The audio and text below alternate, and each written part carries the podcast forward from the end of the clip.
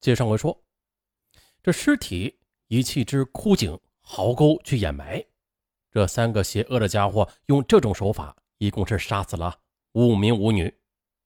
而这个李强胜啊，他的最后一次作案就是跟那个舞女回家，进屋没多长时间，舞女就死在了他手里。事后的李强胜他很后悔，也很害怕。那个舞女其实对他是很痴情的，他呢也有几分喜欢他。那至于后悔害怕，完全是担心罪行败露。结果李强胜真的就栽到了最后一名舞女身上。拿下了李强胜的口供，这傅有红便把他的信息交给了皇姑公安分局刑警大队，继续的去深挖。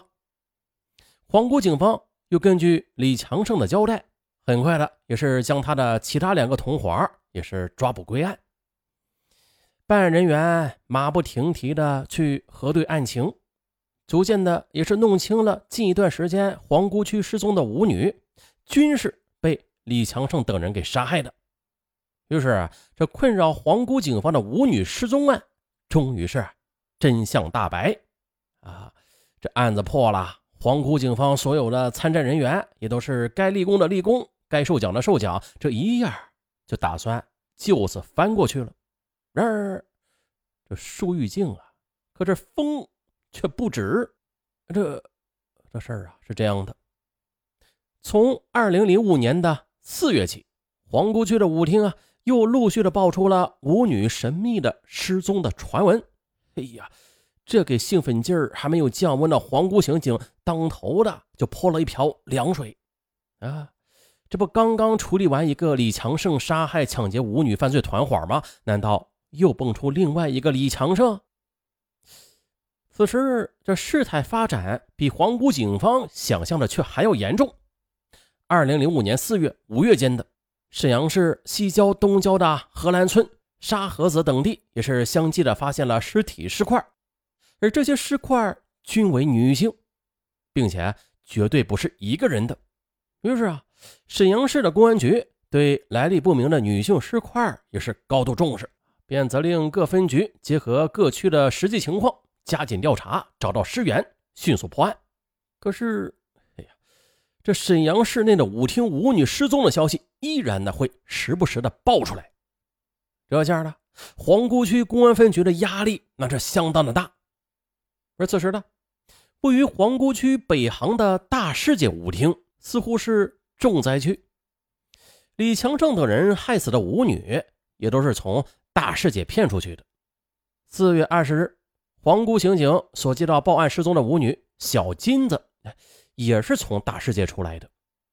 据调查呀，这小金子是三十六岁，没有职业，几乎是天天的泡在舞厅里去陪舞赚钱。三月二十五日的，小金子的家人发现，哎，好几天没有见着他了，于是就满世界的去找，打手机、关机、问熟人，不知道，反正是没有人知道他去哪儿了。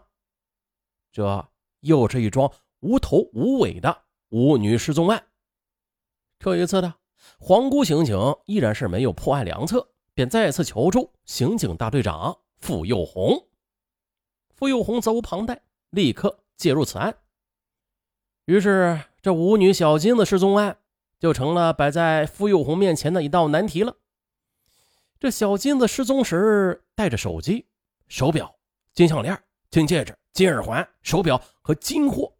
是很容易变成钞票的，啊，可是呢，这回手机却一点儿没有被使用的痕迹，和前面抓住的李强胜的案件一样，找到舞女小金子的下落，那手机就是唯一的指望了。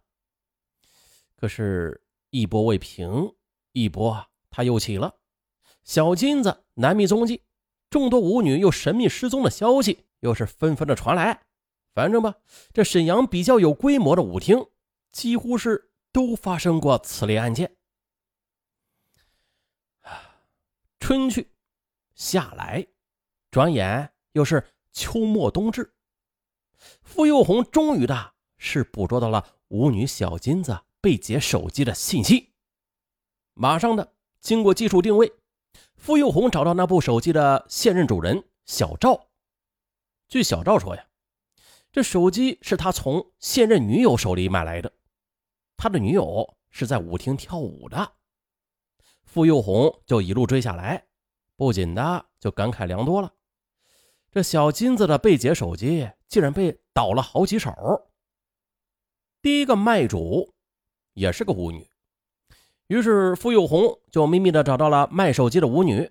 他说啊，他早就忘了卖手机那码事了，干他这行的，天天接触这逛舞厅的舞皮子，他才懒得记那些呃陈芝麻烂谷子的事呢。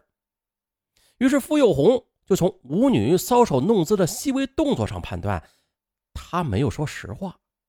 啊，于是就耐心的启发他，仔细的回想一下被他卖掉的那个手机到底是从哪里得来的。这时他又认真的想了想，他说：“啊，嗯，我好像想起来了，就是那个大老刘给我的。那大老刘是谁呀？详细点啊！不是大老刘，你都不知道啊？那可是最有绅士风度的男舞伴了，他的舞步棒极了，跟他跳舞比神仙还美呢。”这傅玉红哪有闲心听舞女的白话啊？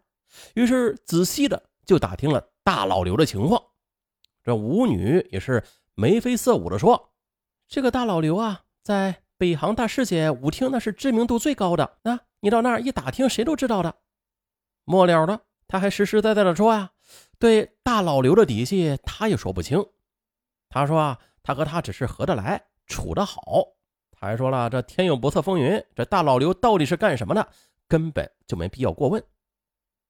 接着，傅幼红又整理了一下凌乱的思路。舞女小金子失踪案唯一的线索就是手机，找到手机就等于撬开铁幕的那一角。查到手机倒手的源头，大老刘肯定就是小金子失踪的知情者。此人是舞皮子，天天接触舞女，完全有作案的可能。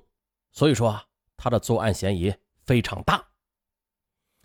傅有红就和黄姑刑警交换一下意见，那帮兄弟对傅有红也是敬佩的五体投地。听说小金子一案有了消息，大伙儿都是摩拳擦掌，恨不得马上就能把那个大老刘给逮住。傅有红又向支队领导汇报，经支队同意，于是专案组准备传讯大老刘。于是啊，警方便调查了所得到的情况，正像众多舞厅常客说的那样，大老刘的知名度那是很高的，口碑相当不错。和大老刘跳过舞的舞女们都是这样说的：“哎呀，大老刘这风度翩翩，像个绅士，对舞伴也是彬彬有礼的，跳舞姿势也是特标准，一码的国标呢，从不摸摸索索搞些小动作，出手也很大方的。”和大老刘吃过饭的舞女也说了：“哎呦，大老刘请客贼讲究的，啥好吃就点啥，吃酒也从来没有失态的时候，从来不和女人那些做那些什么勾肩搭背、吊膀子的事和他处帖子太值了。”啊，经常泡舞厅的男子也说了：“啊啊，大老刘啊，哎呦，他跳舞有派他一到舞厅，这舞女就不找别人了，挨个的等着和他跳呢。”哎呀，那待遇，这人家咋就这么有女人缘啊？进一步调查，大老刘的名字叫刘学新，五十五岁，居住于红区黑山路，曾经当过电梯制造厂的厂长。在常逛舞厅的舞皮子中，大老刘那是有身份和体面的人，这口袋里不缺钱他的长相吧，很普通，身材也不太高。小眼镜，但是很会打扮。平时是西装革履的，举手投足之间也是目不斜视，显得气质，并且还挺优雅。这么说吧，这大世界舞厅只要有大老刘，那基本上就是他的专场表演。无论是华尔兹还是探戈，哇，那保证是满堂喝彩。还有啊。这大老刘他不但是舞姿高雅，舞风也很正，而且是特别的尊重女伴不玩邪的，给舞伴的小费也从来不吝啬。跳完了还彬彬有礼的请舞伴到小饭店里边去小酌三杯。大老刘家庭也没有什么负担，孩子都出去了，只有老两口，老伴儿给别人看孩子，挣点零花钱大老刘也是没牵没挂的，一天到晚只顾是出入舞厅啊，去找乐子。啊，就这么一个每天乐颠颠的大老刘，能和一桩舞女被杀案扯上关系，这确实大让人匪夷所思。